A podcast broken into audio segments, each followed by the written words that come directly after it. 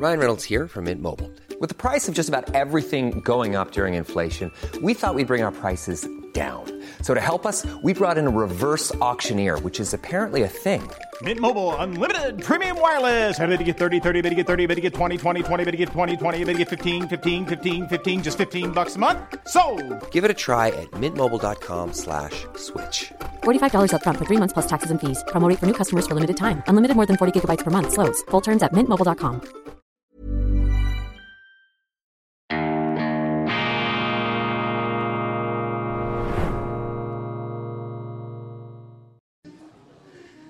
Grüezi miteinander, meine lieben Zuschauerinnen, lieben Zuschauer. Weltwoche Daily Spezial wieder aus Berlin. Mein Name ist Roman Zeller und heute haben wir einen wahnsinnig, einen hochspektakulären Gast bei uns. Es ist dies eine der führenden Intellektuellen von Deutschland. Es ist dies Professorin Ulrike Gero, Europa Politik Professorin. Vielen Dank, dass Sie Zeit haben, Frau Gero. Ja, ich freue mich, dass Sie äh, mich interviewen. Ja.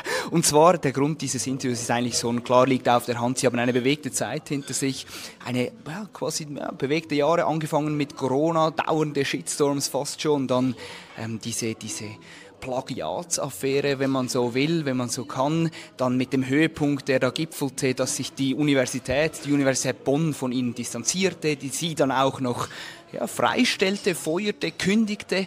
Erste Frage, wie geht es Ihnen, Frau Gecho? Also jetzt und hier geht es mir gut, ja. Also wir hatten gerade auch ein angenehmes Mittagessen, danke dafür. Ähm, aber äh, um die Frage zu beantworten, natürlich ist es mir eine Zeit lang nicht gut gegangen. Ich war ja auch krankgeschrieben. Äh, um den Zeitraum auch mal für die Zuschauer äh, zu beziffern. Ich habe letztes Jahr zwei Bücher geschrieben, die auch beide Bestseller waren. Ja, also das eine zur Corona oder zu den Maßnahmen. Äh, Wer schweigt, stimmt zu. Das war von März 2022. Danach fing eigentlich eine große Welle von Shitstorms an, offene Briefe von der Fachschaft, von Asta, von den News Jusos und so weiter. Sehr viel Kritik, Schmäh, Mobbing von den Kollegen. Also das ist schon sehr unangenehm. Ich habe dann auch im Sommersemester gemerkt, dass meine Klassen auf einmal klein wurden. Ja, ich hatte ja im Wintersemester noch irgendwie 35 Studenten in meinen Klassen und im Sommersemester nur noch fünf. Also sie merken ja, dass man da irgendwie darauf reagiert und das ist schwer auszuhalten. Und dann habe ich im Prinzip ähm, ein zweites Buch geschrieben im Oktober 2022, weil ich auch fand, dass das ganze Narrativ, Framing von diesem ähm, Ukraine-Konflikt auch ähm, sehr einseitig erzählt wurde. Und nachdem ich ja dann in der Landsendung, das haben ja vielleicht einige Zuschauer mitbekommen, tatsächlich nicht ausreden konnte, also auch diese Erfahrung, dass man in einer Fernsehsendung nicht ausreden darf, habe ich dann über den Sommer gesagt, na, nach Corona muss ich jetzt nochmal ein Buch schreiben zu diesem Konflikt. Dann kam das im Oktober 2022 und dann kam schon wieder ein Shitstorm ohne Ende. Und deswegen waren das ja eigentlich von März bis Oktober 22 sechs Monate, wo ich das Gefühl hatte, dass man eigentlich permanent am Handy wie so in einem prasselnden Regen der Kritik steht. Und ich kann nur sagen, dass das sehr, sehr, sehr erschöpfend ist, ja. Und dann äh, habe ich das eine Zeit lang sozusagen hält man ja die Welle irgendwie. Aber ab Oktober, muss ich ehrlich sagen, habe ich dann einerseits viel geraucht, ja, wenig geschlafen, also man wird wirklich nervös und ich bekam Schwindelanfälle. Also ich bin dann immer auch die Treppe runtergefallen, ja, also öfter und dann wurde ich krankgeschrieben, weil ich offensichtlich keine Ressourcen mehr hatte, diese ganzen Anfeindungen äh, auszuhalten. Dann war ich krankgeschrieben und jetzt sozusagen seit einigen Wochen wieder da, weil ich mich eben ja, kuriert habe oder versucht habe, äh, mental und auch emotional mit diesen Anfeindungen umzugehen. Und jetzt bin ich mit einem neuen Buch auf dem Markt, weil ich ähm, diese Erfahrung ja auch ein bisschen verarbeitet habe. Und äh, vielleicht kann ich das sagen. Das ist mir nämlich wichtig, weil wie geht man damit um irgendwann? Also das Buch trägt den Titel Phänomen Gero. Und mir hat eine gute Freundin irgendwann mal gesagt, Ulrike, ab jetzt musst du verstehen, es geht nicht mehr um dich, um Ulrike. Es geht nur noch um ein Phänomen, das jetzt zufällig deinen Namen trägt und an dem die Gesellschaft was sich abarbeitet, ja, über Meinungsfreiheit, was darf man noch sagen und so weiter. Darüber kann man jetzt spekulieren, warum dieses Phänomen meinen Namen trägt. Das ist so ein bisschen hier, wir sprechen in der Schweiz, Max Frisch, ich bin nicht euer Stiller, ich bin nicht eure Gero, ja. Das heißt, da gibt es so ein Phänomen, an dem verhandelt die Gesellschaft ihre eigenen Freiheits gerade. Aber ich bin aus dieser Wolke längst raus und Ulrike sitzt hier vor Ihnen und mir geht es wieder gut. Vielleicht bevor wir die Einzelheiten, Ukraine, Krieg, Corona und alles noch äh, besprechen, vielleicht diese Plagiatsvorwürfe, die hat ja doch auch Deutschland ein Stück weit aufgewirbelt. Das war groß in der FAZ, groß in allen anderen Medien. Was können Sie vielleicht da sagen? Was stimmt da? Was stimmt da nicht? Wie schlimm? Wie haben, wie schlimm haben Sie abgeschrieben? Was können Sie dazu sagen? Also eigentlich äh, bin ich angehalten worden von meinen Rechtsanwälten, zu dem laufenden Verfahren nichts zu sagen. Ja? Insofern kann ich äh, ähm, dazu sagen, dass ich schon verschiedene Interviews dazu gegeben habe. Also auf den Nachdenkseiten zum Beispiel mit Markus Klöckner, das könnte man googeln. Da habe ich schon einiges im letzten Herbst gesagt. Auch im Cicero habe ich ein Interview gegeben. Ich habe mich zu den Vorwürfen auch in einem Zeitinterview 2022 im Juni schon geäußert. Da habe ich auch schon Sachen gesagt. Aber jetzt bin ich halt in einem laufenden Verfahren und da bin ich halt angehalten worden, dass ich jetzt nichts mehr hinzufüge. Ähm, aber so viel kann man hinzufügen, glaube ich, dass ähm, äh, man ja auch unterscheiden muss zwischen Plagiat und Urheberrechtsverletzungen. Ähm, was ist eigentlich der juristische Begriff? Ähm, wie viele Verfehlungen gibt es? Wie gesagt, ich will hier nicht mehr dazu sagen, aber es ist auch schon einiges im Internet verfügbar. Interessant ist natürlich schon ähm, auch der zeitliche Zusammenhang. Ja? Also wann sind diese Vorwürfe aufgekommen? Was man, glaube ich, das habe ich ja auch schon in der Öffentlichkeit gesagt. Insofern kann ich das auch gerne wiederholen. Aber ähm, ein Teil der Fehler habe ich ja selber entdeckt, schon 2016 öffentlich entschuldigt. Ähm, und dann ist natürlich schon interessant, dass diese Fehler sechs Jahre später nochmal so eine Welle machen, als sei sozusagen fast das größte Unrecht der Republik meine Fußnoten, wo es ja andere ich sage mal, skandalisierbare Dinge hier gibt, ähm, äh, wo man auch immer hinguckt, ja, äh, auch im Wissenschaftsbereich. Insofern äh, fand ich das auch schon sehr auffällig, also eigentlich nur auffällig, ähm, wie man sich doch äh, an diesen Vorwürfen so festgeklammert hat, so äh, wie ähm, ja, so mit welcher Penetranz das auch immer einfach wiederholt wurde. Aber schauen wir mal, wie gesagt, jetzt bin ich im laufenden Verfahren, wie das Gericht damit umgehen wird. Ja, vielleicht dieses laufende Verfahren. Sie haben gesagt, Sie gehen gerichtlich oder rechtlich dagegen vor. Wie sieht jetzt Ihre Strategie aus und was erhoffen Sie sich davon? Was ist Ihr Ziel? Ja, also da kann ich jetzt äh, tatsächlich nicht viel dazu sagen, außer das, was öffentlich ist. Die Güteverhandlung, es muss ja immer eine Güteverhandlung geben. Die wird jetzt am 28. April stattfinden. Da gehe ich jetzt mal ganz entspannt rein. Ähm, wie hat meine Oma immer gesagt, das beste Ruhekissen ist ein gutes Gewissen, sage ich mal, ja. Äh, und jetzt wollen wir mal abwarten, äh, wie sich das ausgehen wird. Ähm, inzwischen hat sich ja auch die Diskussion ein bisschen beruhigt und auch ein bisschen verschoben. Mhm. Äh, also mir ist zum Beispiel wichtig zu sagen, dass mit Blick auf Corona viele der Sachen, die ich vor einem Jahr gesagt habe, die haben sich ja völlig erhärtet. Mhm. Ja, also die, die These, dass das Virus eher aus dem Labor kommt und nicht von der Fledermaus, dass die Herdenimmunität nicht funktioniert hat, dass der Impfstoff nicht ganz sicher war und so weiter. Also alles diese Dinge, die ich ja sozusagen in diesem Buch, wer schweigt, stimmt zu, relativ früh einer größeren Öffentlichkeit zugeführt habe, die sind ja, haben sich ja alle erhärtet. Äh, insofern ähm, äh, ist das ja auch etwas, was mich irgendwo beruhigt, in dem Moment, dass ich heute eben sagen kann, äh, ich hatte doch recht eigentlich, ja. Wie könnt, könnte man jetzt mal über mein Buch diskutieren. Denn das ist ja so ein bisschen das, was bei diesen ganzen Plagiatsvorwürfen mitschwingt, ist ja immer dieses Argument, if you can't beat the argument, you need to get the person. Ja, also wenn man das Argument nicht ähm, entkräften kann, dann muss man die Person angreifen. Ja, und das ist ja doch sehr stark passiert. Es ist natürlich gerade die Folgefrage, warum gibt es dieses Phänomen Gero, wie auch das Buch heißt, wieso Sie, die eigentlich ja, ursprünglich oder geschlicht auf komplett fast eine eigentlich linke Professorin, im Grunde eine, eine auf der guten Seite, nie irgendwie groß aufgefallen, beziehungsweise ja, wieso gerade Sie, warum Ihre Person, warum dieses Phänomen Gero, sind Sie dem schon auf die Spur gekommen? Ja, also außer dass ich, wie gesagt, aus der Wolke-Phänomen rausgekrabbelt bin, wie mit so einer Himmelsleiter und mich davon mal in Schutz gebracht habe, ja, weil ich eben, das ist auch tatsächlich psychologisch die einzige Strategie, sowas zu überleben, ist, dass man sich sagt, naja, die Gesellschaft hat jetzt da eine Projektionsfläche, diese Projektionsfläche trägt meinen Namen, aus welchen Gründen? Wir, müssten wir diskutieren, aber ich bin außen vor, ja, ich heiße Ulrike, man kann mich mögen oder auch nicht, aber ich bin Ulrike, ja, so. Und diese Distanzierung ist psychologisch, das würde ich gerne betonen, die ist wirklich sehr wichtig, weil wir haben ja gesehen, auch mit Corona, es gibt ja doch auch hier Clemens Avey, äh, Biologen, andere Leute, die auch angegriffen wurden, die haben sich tatsächlich äh, umgebracht. Ja? Also dieser, äh, der, der öffentliche Angriff, der dauerhaft ist. Also ich habe ja jetzt seit August 21 eigentlich einen Shitstorm nach dem anderen, eine Rufmordkampagne nach der anderen. Das sind anderthalb Jahre.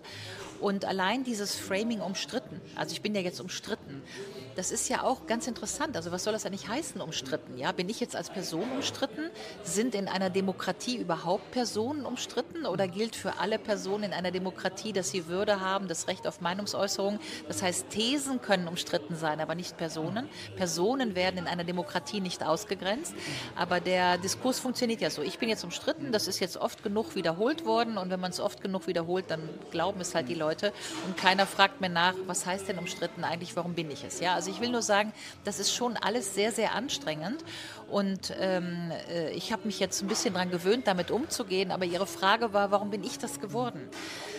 Da weiß ich die Antwort natürlich schon eher nicht. Da müssten Sie eigentlich so die Leute fragen, die das betrieben haben. Also ich sage mal ein paar Namen. Ja, also auf Twitter war relativ klar ersichtlich, dass der FAZ-Redakteur Patrick Barners, Patrick Barners, einer der, ich sag mal der der Treiber des, der ganzen Shitstorms gegen mich gewesen ist. Oder Amina Sehi, der mich auf Twitter Faschistoid genannt hat. Oder ähm, Markus Linden, der in der FAZ diese Plagiatsvorwürfe formuliert hat. Und es ist ja sehr interessant, dass ich diese Leute zum Beispiel mehrfach persönlich angeschrieben habe. Wie? Also was sagen Sie diesen Leuten? Äh, per E-Mail. Also ich kenne die ja auch. Ja, das muss man ja auch dazu erzählen. Ja, also ich kenne ja auch Amina Sehi und Patrick Barners persönlich. Ich habe die ja mehrfach gesehen. Das sind, das sind ja auch ich duze die, ich kenne die ja.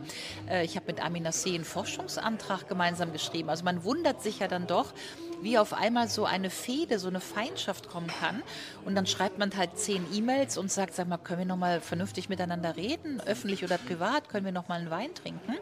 Und entweder erhält man keine Antwort oder man erhält zur Antwort, ich nobilitiere dich doch nicht durch ein Gespräch mit mir. Das fand ich auch einen interessanten Satz, ja was für ein Faktor spielt vielleicht, das sind ja alles Männer, wo Sie jetzt aufgezählt haben, was für ein Faktor spielt, dass Sie eine quirlige, erfolgreiche, ja berühmte, kluge, ja äh, bunte Professorin sind, eine Frau, die da im Rampenlicht steht. Was für ein Faktor hat jetzt das in dieser ganzen, ja, kann man, kann, man offen sagen, in dieser Rufmordkampagne? Ja, bunt, ne? Also äh, Orange ist meine Lieblingsfarbe. Ja, danke schön dafür. Ähm, ich ähm, Sie, Sie müssen die anderen fragen. Also ich, äh, das kann ich ja nicht beantworten. Also die Frage ist ja eine richtige. Also habe ich irgendwelche Charaktereigenschaften, hätte ich welche, ähm, die andere Leute so ein bisschen zur Weißglut bringen. Ja, also ich denke immer so, Shakespeare hat ja versucht, das einzufangen, der widerspenstigen Zähmung. Ja, also Frauen. Mhm die so ein bisschen unbeherrschbar sind oder die so irgendwie geradeaus ihre Meinung sagen und sich nicht in klassische Rollenbilder fügen, sind für einige Männer schon schwer zu ertragen, sage ich mal. Ja, also das, das, kommt ja nicht von ungefähr. Ja, also ich habe nun mal auch rote Haare. Ja, also anthropologisch diese äh, Imago der Hexe, ja, die Frau, die den Widerspruch gibt und so weiter. Das sind ja schon anthropologische Konstanten und das ist mir ja tatsächlich oft angedichtet worden. Also ich darf daran erinnern, es gab ja mal einen Artikel, da stand, ähm, diese Ketzerin, für die Ketzerin wird ein Scheiterhaufen gerichtet, sie muss auf, sie muss brennen. Ja, das sind natürlich semantisch Allegorien an Hexe, an Scheiterhaufen und so weiter. Ich denke mir das ja nicht aus. Ich schreibe diese Artikel nicht. Ja? Und äh, insofern, ja, fragen Sie doch mal die Männer und dann andere Frage, ganz, ganz doofe Frage. Sind Sie eigentlich enttäuscht, enttäuscht von der modernen feministischen Bewegung, dass da niemand für Sie einsteht? All diese Passmanns, Stochowskis und wie sie alle heißen, dass jetzt die nicht Ihnen den Rücken stärken und sagen, hey, da wird eine Frau, eben gerade wie Sie gesagt haben, auf dem Scheiterhaufen verbrennt und, wird, und die tun eigentlich gar nichts, die sind mundtot. Ja, also ich habe tatsächlich, wenn Sie mich so ehrlich fragen, habe ich schon mir öfter mal gedacht, äh, wann gibt es einfach mal einen, der einfach nur sagt, egal ob Mann oder Frau, ich will das auch nicht zu sehr auf diese Gender-Geschichte zuspitzen, ja, aber dass einer einfach mal sagt, äh, lass die Frau mal in Ruhe. Weil ja eine demokratische Gesellschaft mhm. immer die Opfer schützt. Und zwar egal, was das Opfer getan hat. Ja, also wir, äh, normalerweise gibt es einen gesellschaftlichen Reflex, dass die Gesellschaft das Opfer schützt. Und ähm, jetzt wurden aber verschiedene Artikel, es gibt auch einen Artikel auf den Nachdenkseiten über mich, der heißt die Treibjagd, also das Umgekehrte. Da wird jemand getrieben und die äh, gehetzt von Hunden sozusagen und die anderen schauen noch zu und applaudieren. Und da ist ja eigentlich sozusagen dieser paradigmatische Wechsel. Wann ist eine Gesellschaft so konditioniert, dass sie sagt, da wird jemand sozusagen öffentlich hingerichtet, wir müssen die, wir müssen schützen als Gesellschaft, ja, weil natürlich werden Täter bestraft in einem Rechtsstaat aber sie werden nicht getrieben. Ja? Ähm, und auf der anderen Seite war das genau die Umkehrung, dass man jetzt öffentlich gejagt werden kann und keiner stellt sich hin und sagt, lasst mal diese Frau in Ruhe, ja, weil natürlich stimmt es anthropologisch, dass Frauen Männer schützen, ja, aber ich will, ich will nicht zu sehr auf diesen Gender-Aspekt, weil es, ich habe ja auch wahnsinnig viele sympathische ältere Männer, die mich gerade bestärken, schützen, emotional aufbauen. Also insofern ist es, glaube ich, weniger die Frage Mann-Frau, ähm, trotz dieser Hexenerzählung. Aber es ist, ein, es ist eher das, was ich eben versucht habe zu sagen. Ab wann kippt eine Gesellschaft, die einen Schließreflex hat um das Opfer herum, wir schützen das Opfer, lass diese Frau in Ruhe, hin zu einer Gesellschaft, die sagt, oh, die hat Böses getan, haut noch mal drauf. Ja, das war und, und zwar egal, unabhängig ob Mann oder Frau. Wenn ich dazu noch was sagen darf, gestern, gestern war im Deutschlandfunk eine Sendung über eine Feministin in Deutschland. Und äh, jetzt gibt es ja in Deutschland Antifeministen, ja. Und dann hatte sie erzählt, dass sie jetzt eben verfolgt wird, weil sie Feministin ist. Also sie kriegt Morddrohungen und so weiter. Und jetzt hat also die Antonio Amadeus Stiftung hat jetzt eine Webseite eingerichtet, wo verfolgte Feministinnen, die dürfen sich also auf diese Webseite schreiben und sagen, was ihnen alles passiert und wie schlimm es ist, diese Shitstorms auszuhalten.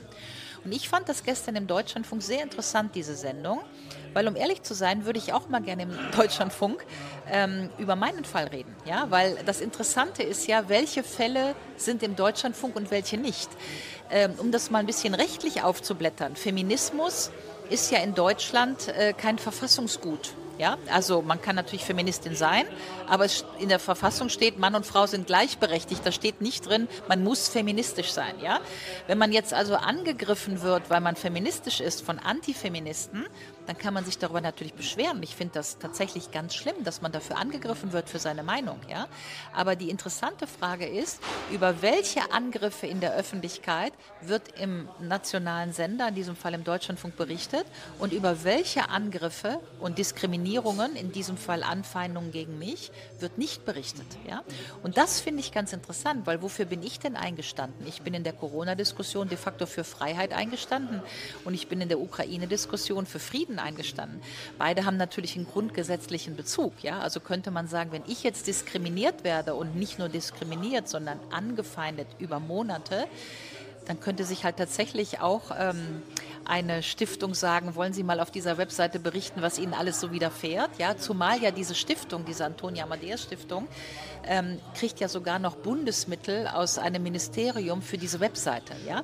Und da kann man schon sagen, dass äh, es einen eindeutigen normativen Bias gibt, welche Anfeindungen sozusagen von der Gesellschaft verurteilt werden und welche Anfeindungen, die genauso schlimm sind, glaube ich, ich will das ja gar nicht gegeneinander aufwiegen, aber über die nicht berichtet wird. Und das finde ich schon sehr auffällig. Eine, eine, wenn wir gerade bei der äh, qualitativen Abwägung von Angriffen sind, was ist eigentlich schlimmer, das habe ich mich schon damals gefragt, als Sie bei Lanz waren, was ist eigentlich schlimmer, wenn ein angeblich neutraler Moderator gegen einen ist oder die Herde mitmacht und auf einen einschlägt? Was ist da schlimmer?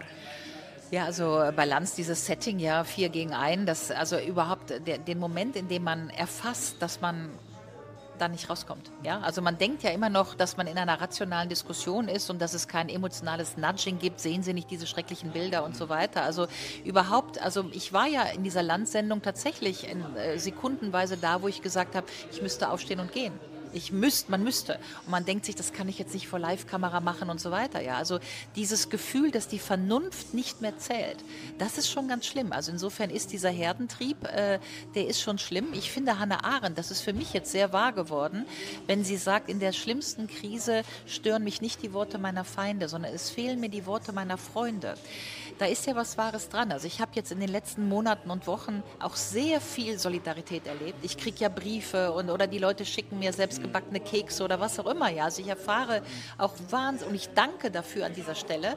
Alle, die mir schreiben, eine Postkarte oder eine E-Mail, das ist wirklich balsam.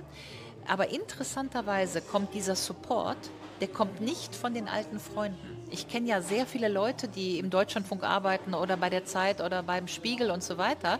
Und die müssten ja auch merken eigentlich, dass in dieser Demokratie doch irgendwie etwas schief läuft, wenn man zum Beispiel vom NDR Sachbuchpreis gecancelt wird wegen eines nicht gesicherten Wertekanons. Ja? Was soll das denn sein? Ein nicht gesicherter Wertekanon. Ja? Das hört sich ja schon fast so an wie die, äh, wie heißt das? Äh, äh, ähm, weltanschauliche Unzuverlässigkeit, die wir mal in der dunkelsten Periode äh, Deutschlands hatten. Ja? So, und dann denkt man sich doch, dass eigentlich jeder vernünftige Journalist äh, aufschreien müsste und sagen müsste, was passiert denn hier? Warum wird denn Frau Giro gecancelt vom NDR Sachbuchpreis? Stattdessen ist der Aufschrei bei No Names, also in der Bevölkerung, aber nicht im Establishment.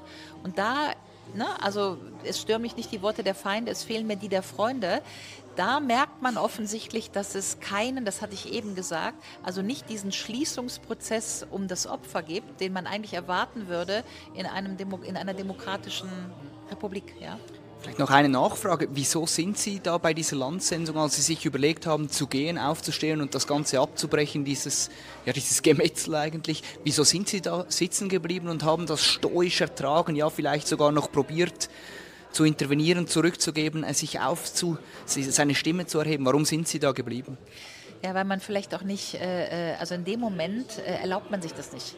Man erlaubt sich das nicht, ja. Also ich glaube, ich habe mir hinterher habe ich mir gesagt, wenn ich mir von vornherein erlaubt hätte, also ich wäre in die Sendung gegangen und mit dem Bewusstsein, wenn es nicht geht, stehe ich auf, dann wäre ich vielleicht gegangen. Aber in dem Moment, wo sie ja enorm unter Adrenalin und Stress stehen, haben sie das Gefühl zu versagen. Ja, und dann wird das ja auch noch gegen sie ausgelegt. Es wird ja alles gegen mich ausgelegt. Das ist ja so ein bisschen, äh, ich sage mal, der Zustand, in dem ich gelandet bin, der einen dann auf entspannte Art und Weise auch wieder sehr frei macht. Ja, aber ich kann ja im Moment tun und lassen, was ich will. Es gibt ja nichts Gutes mehr in mir. Ja? Also nichts zu verlieren. Äh, nichts, na, freedom is just another word for nothing left to lose. Also ich habe auf gewisse Art und und Weise in den letzten 18 Monaten meine Reputation, meine Anerkennung, meinen Referenzrahmen, meine alten Freunde in großen Teilen eingebüßt. Das heißt, ich muss auch niemandem mehr genügen, was natürlich auf eine entspannte Art und Weise auch wieder sehr frei macht, obwohl es natürlich sehr traurig ist und auch viel Verlust zu beklagen ist. Und ich auch noch hoffe, dass wir wieder zusammenkommen. Das möchte ich ausdrücklich sagen. Ich hoffe, dass sich die Gesellschaft wieder so normalisiert, dass es in drei, sechs Monaten wieder möglich sein wird, über E-Mail Kontakt aufzunehmen. Was haben wir uns denn da eigentlich angetan? Also, dass das möglich sein wird, ja. Aber ähm, äh, das ist natürlich insofern dieses äh, ich kann jetzt die Dinge nur noch falsch machen. Ja, weil man natürlich auch, vielleicht soll ich das noch sagen, auch aus aktuellem Anlass, inzwischen ich so unter Beobachtung bin, dass man ja jeden Fehler sucht. Ja, also ich sage mal entspannt, ich hatte äh, meine ganze Schulzeit habe ich damit verbracht, dass die Lehrer unter meine Aufsätze immer geschrieben haben, ein brillanter Aufsatz, leider wegen Flüchtigkeitsfehler nur 2 plus. Ja, damit habe ich 18 Jahre Schule verbracht. Ja, so. Jetzt habe ich ja äh, Bücher auf dem Markt und in diesen Fehlern wird ja fast paranoid und akribisch nach Fehlern gesucht. Also der kleinste Fehler ja, wird jetzt auf Twitter zu einem Capital Crime.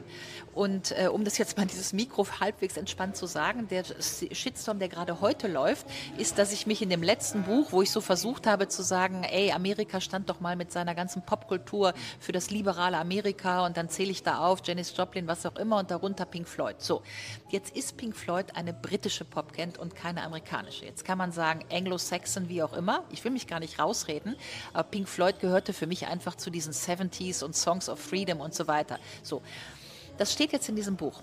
Das Buch ist von Lektoren, von anderen Leuten gelesen worden, von fünf, sechs Leuten. Jedem hätte das auffallen können. Ja?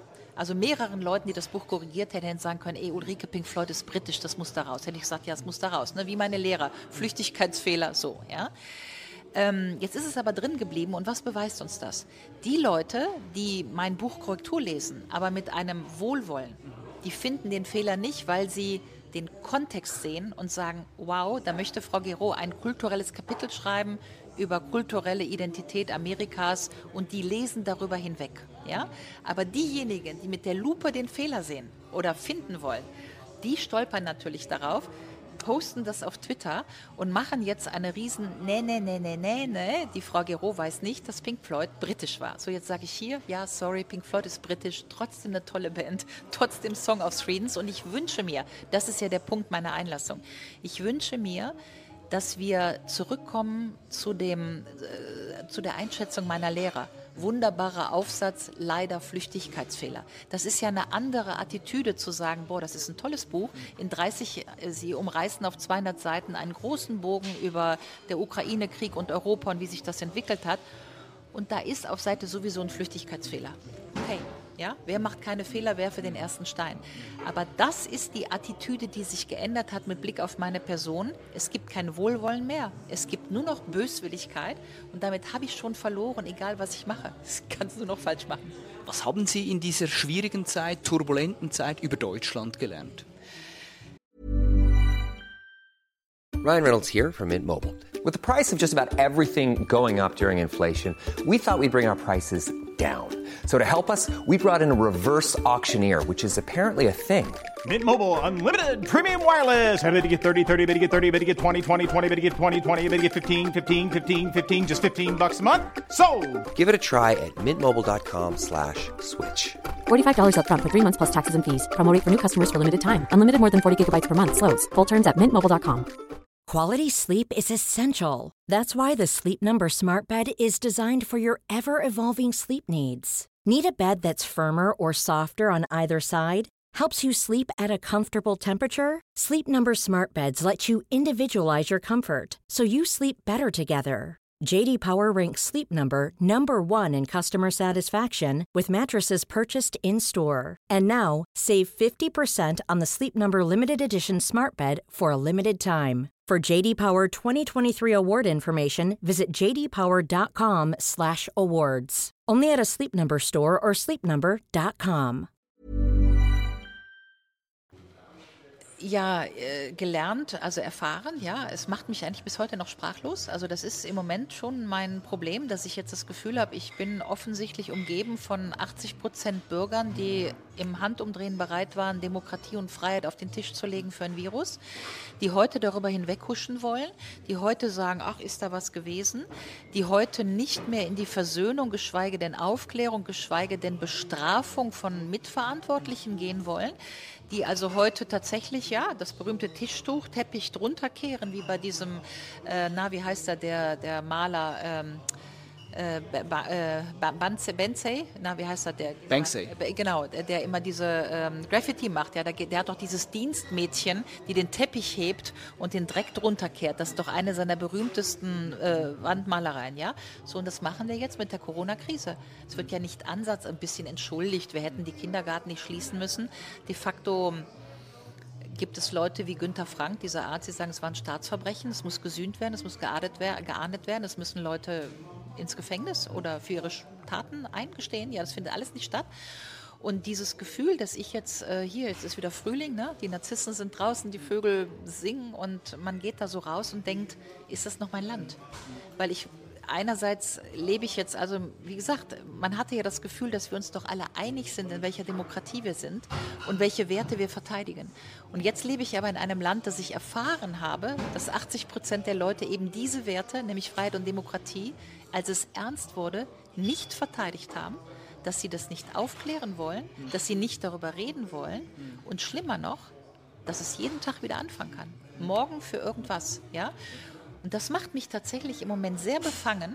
Und zwar befangen in meiner Selbstwahrnehmung als Bürgerin dieses Landes. Ja? Also man hat ja das Gefühl, dass man irgendwie auf so einer Oberfläche ist, wo man die Pfropfen nicht mehr findet. Ja? Also ist man jetzt entfremdet von dieser Gesellschaft, die so, ich habe es in meinem Buch so formuliert, die ihre Kontenance verloren hat. Ja? Und das muss ich jetzt noch mit, da werde ich noch ein bisschen Zeit für brauchen, aber dass wir dieses Interview machen, ist der erste Schritt in einen Versöhnungsdiskurs. Ja? Vielleicht äh, rhetorische Anschlussfra An Anschlussfrage, wie demokratisch ist Deutschland? Und ja, okay, ich weiß ein bisschen, wie Sie antworten werden. Und wenn Sie mit Nein antworten, dass Deutschland nicht demokratisch ist, wer ist dafür verantwortlich? Es geht ja nicht nur um Deutschland. Wir hatten das gleiche in Spanien, in Frankreich, in Italien, ja, sogar weltweit. Ja, wir können uns jetzt auch lange darüber unterhalten, ob die Chinesen noch schlimmere Lockdowns gemacht haben als wir und ob vielleicht nur die Schweden ein bisschen demokratischer waren. Also das sind große Debatten, die ja auch international geführt werden. Also wir haben ja in den USA gerade große Aufklärung auch im Kongress von den Republikanern. Wir haben in der Schweiz immerhin die Swissmed, die vor Gericht steht. Wir haben Klagen beim Internationalen Strafgerichtshof. Also da ist der Drops noch nicht gelutscht, ja. Zur Frage, ist Deutschland noch eine Demokratie? Ich würde mal sagen, ja klar, aber. Ja, äh, die Frage ist, wo tun wir das aber hin? Wir hatten jetzt tatsächlich, würde ich sagen, viele Verformungen von unserem Rechtsbestand, von unserem Grundrechtsbestand. Wir hatten und auch im Gerichtsverfahren, das haben wir alles gesehen. Wir hatten ein in meinen ähm, Augen uns problematisches Urteil des Bundesverfassungsgerichts, dass das alles ex post sanktioniert hat. Also das Verfassungsgericht hat sich nicht vor die Bürger gestellt, ja, sondern eigentlich nur alles erlaubt, was geschehen ist. Ähm, und insofern, ich sage nochmal, hat ein, eine gesamte Gesellschaft äh, ihre Kontenance verloren. Also die ähm, Juristin Jessica Hamid sagt, es war ein gesamtgesellschaftliches Versagen. Ja. Jetzt ist das Problem, eine Gesellschaft können Sie ja nicht bestrafen. Sie können ja nicht eine ganze Gesellschaft vor Gericht stellen. Ja. Wir müssen das diskursiv auslösen, wäre mein Wunsch, dass wir darüber reden, ohne mit dem Finger aufeinander zu zeigen, dass wir in irgendeinen Versöhnungsdiskurs kommen. Ich würde sagen, natürlich ist Deutschland noch eine Demokratie, aber wir haben vielleicht den Topos, den ich auch in meinem Buch mache, äh, Phänomen Gero, der Topos der simulativen Demokratie, der ist natürlich jetzt sozusagen in der Latenz, ja, also dass wir natürlich Wahlen haben, aber was ändern Wahlen? Wer geht wählen? Äh, wie sind die Möglichkeiten einer politischen Umsteuerung, selbst wenn sich die Kräfteverhältnisse ändern? Ähm, wie ist die, und das ist das Wichtigste, die Unterspülung von rechtsstaatlichen Institutionen durch das Kapital. Also wir haben bei der Corona-Krise eindeutig gesehen, dass es wahnsinnig große Kapitalinteressen gab von Pfizer, BioNTech und so weiter. Also es wurde mit sehr viel Geld diese Impfstoffnummer durchgewunken sozusagen. Es haben sich sehr viele Leute an Corona bereichert. Also die Ärzte, es wurde ja bezahlt, ja, für die Ärzte, die geimpft haben oder Masken und so weiter. Also da ist ja Geld geflossen. Das heißt, die Unterspülung mit ökonomischen Treibern, die dazu führen, dass wenn genug Geld fließt, die meisten Leute sagen, naja gut, dann äh, machen wir halt ein paar undemokratische Sachen, Hauptsache wir werden dafür bezahlt. Die konnte man ja bei Corona auch wirklich hautnah erleben. Und da würde ich allgemein ein großes Fragezeichen hintermachen, nicht nur bei uns, auch in Frankreich, auch in Italien, dass sozusagen die, das allgemein spricht man von der Neoliberalisierung, ja, aber dass die Neoliberalisierung und die Unterspülung von ähm, Institutionen, dass das schon ziemlich weit fortgeschritten ist, ja. Was für eine Rolle spielten die Medien dabei? Naja, darüber ist viel geredet worden, aber inzwischen auch schon viel geforscht worden. Wir wissen sogar auch aus äh, empirischen Analysen, das kann man ja inzwischen mit wissenschaftlichen äh, Daten sagen, dass die Medien im Grunde komplett versagt haben. Ja, also nicht nur wissen wir über die Geldzuwendungen von Zeitungen wie etwa dem Spiegel oder so, die natürlich von interessierten Stiftungen, Bill und Melinda Gates Stiftung Geld bekommen haben. Wir wissen aus den Twitter-Files, dass Meinungen unterdrückt wurden. Wir wissen, dass Journalisten beiseite geräumt wurden. Wir wissen, dass bestimmte Ärzte auf Twitter gelöscht gelöscht worden. Das ist inzwischen alles dokumentiert. Das ist nicht irgendwie dokumentiert auf irgendwelchen Querdenkerforen oder auf Telegram-Gruppen. Das ist dokumentiert in Anhörungen äh, des Europäischen Parlaments, in Anhörungen des amerikanischen Kongresses. Also insofern haben die Medien äh, als kritische vierte Gewalt tatsächlich zum großen Teil versagt. Natürlich gibt es Ausnahmen. Ja, die Berliner Zeitung ist als eine wichtige Ausnahme zu nennen. Auch die NZZ, die Welt, also die Springerpresse hat bei Corona auch noch mal gut dagegen gehalten und kritische Fragen gestellt.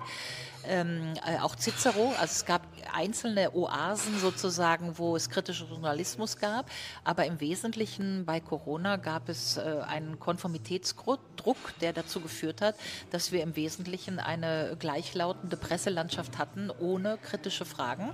Und äh, die interessante Frage ist, warum das sozusagen beim Ukraine-Russland-Krieg eigentlich auch nochmal so passiert ist, ja, dass man ein relativ einseitiges Narrativ und auch zugespitzt, ja, nur Putin ist an diesem Krieg schuld, dass das über lange Monate so funktionieren kann. Ja. Es gibt ja interessante Fragen zu stellen. Also die eine ist ja, wer hat denn jetzt diese Pipeline gesprengt zum Beispiel, ist ja eine interessante Frage. Wie lautet Ihre Antwort? Also ich bin bei denen, die Simon Hirsch äh, den Artikel sehr gut finden und äh, diesen Hergang sehr plausibel finden. Insofern würde ich sagen, die Plausibilität, dass es äh, nicht die Russen waren, äh, ist sehr hoch. Ja? Äh, aber es gibt ja auch andere interessante Fragen. Ja? Also Herr Zelensky hat offenbar ein Vermögen von 800 Millionen Dollar. Woher hat er das denn? Hat er das als Clown verdient in der Ukraine? Ja, also es gibt ja interessante Fragen, die man einfach mal als investigativer Journalist stellen könnte, um die Hintergründe dieses Krieges, die Akteure, die Interessen, auch die Kapitalinteressen zu beleuchten. Und das passiert aber nicht. Insofern würde ich schon den Zusammenhang herstellen wollen, dass wir sowohl bei Corona wie eben auch in dieser Kriegssituation eine doch nennen wir es mal einseitige oder tendenziöse Berichterstattung hatten mit sehr wenigen kritischen Fragen.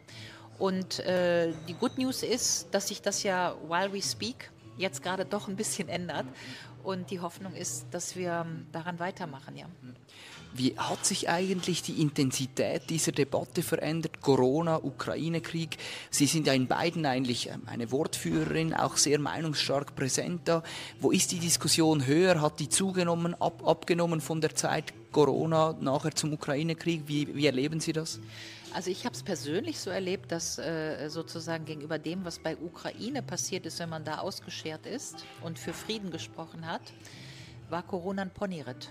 Ja, also das äh, äh, könnte ich jetzt viel zu erzählen, was mir da auch passiert ist, von wem ich auch gewarnt wurde. Also wie, wie massiv die Interventionen waren, wie ich da nochmal ausgeladen wurde, also wie mit Snipers weggeschossen äh, von Einladungen, die ich noch hatte im Terminkalender. Und dann kriegt man einen Anruf, Frau Gero, Sie sind ausgeladen, Sie brauchen nicht mehr zu kommen. Bum, bum, bum. Also wirklich, äh, es äh, war alles schon im letzten September.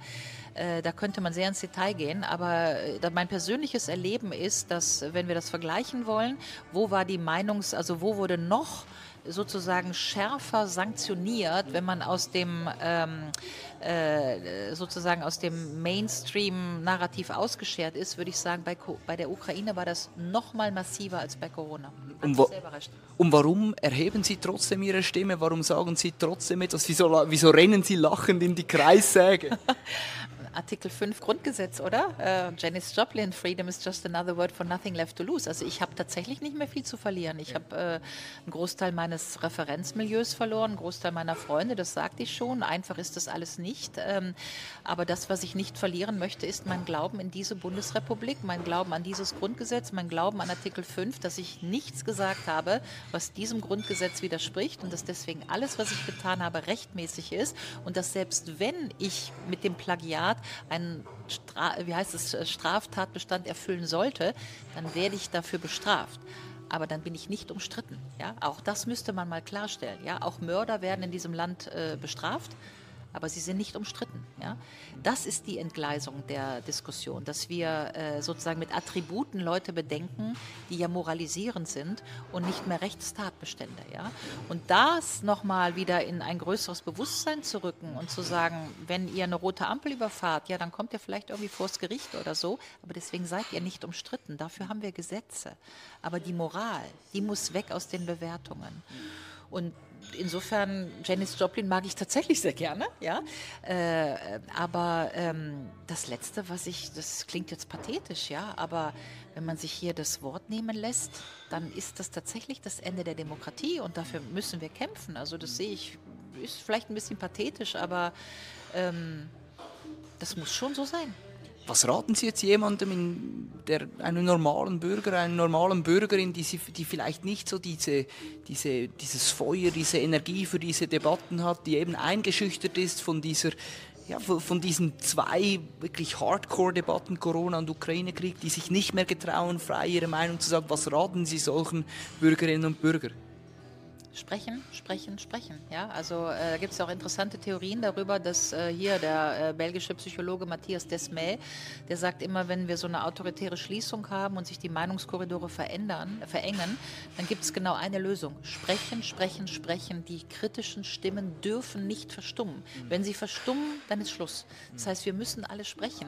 Oder um es nochmal künstlerisch aufzulösen, es gibt einen wunderbaren Film, der heißt The Square von einem schwedischen Regisseur. Und der beschreibt so eine Schlüssel Szene, wo bei so einer Tischgesellschaft eine Frau von so einem Gorilla, ist natürlich eine Kunstfigur, so angegriffen wird, ja. Und dann rücken alle weg, weil alle haben nur eine Sorge. Ich möchte nicht die Nächste sein, die angegriffen wird. Das ist ja das Erziehen. Man versucht ja mich zu erziehen, ja, oder mich sozusagen zu bestrafen, um 100 andere zu erziehen, ja. So, das heißt, der gesellschaftliche Reflex ist zu sehen, oh mein Gott, da wird aber eine, die wird jetzt sozusagen öffentlich hingerichtet. Ich will nur sicherstellen, dass ich nicht die Nächste bin, ja. Und das fängt dieser Film ganz gut gut ein, weil alle rücken ab von, vom Tisch und, und so. Ja? Und dann gibt es aber eine Schlüsselszene, dass ein anderer von der ganzen Tischgesellschaft aufsteht, nur ein Mann, und auf einmal steht die ganze Tischgesellschaft auf und dann sind es 50 Leute, die diesen Gorilla einfach mal auf den Boden bringen. So, und das wünsche ich mir auch. Wir stehen jetzt einfach mal alle auf und sprechen wieder und dann ist auch gut damit.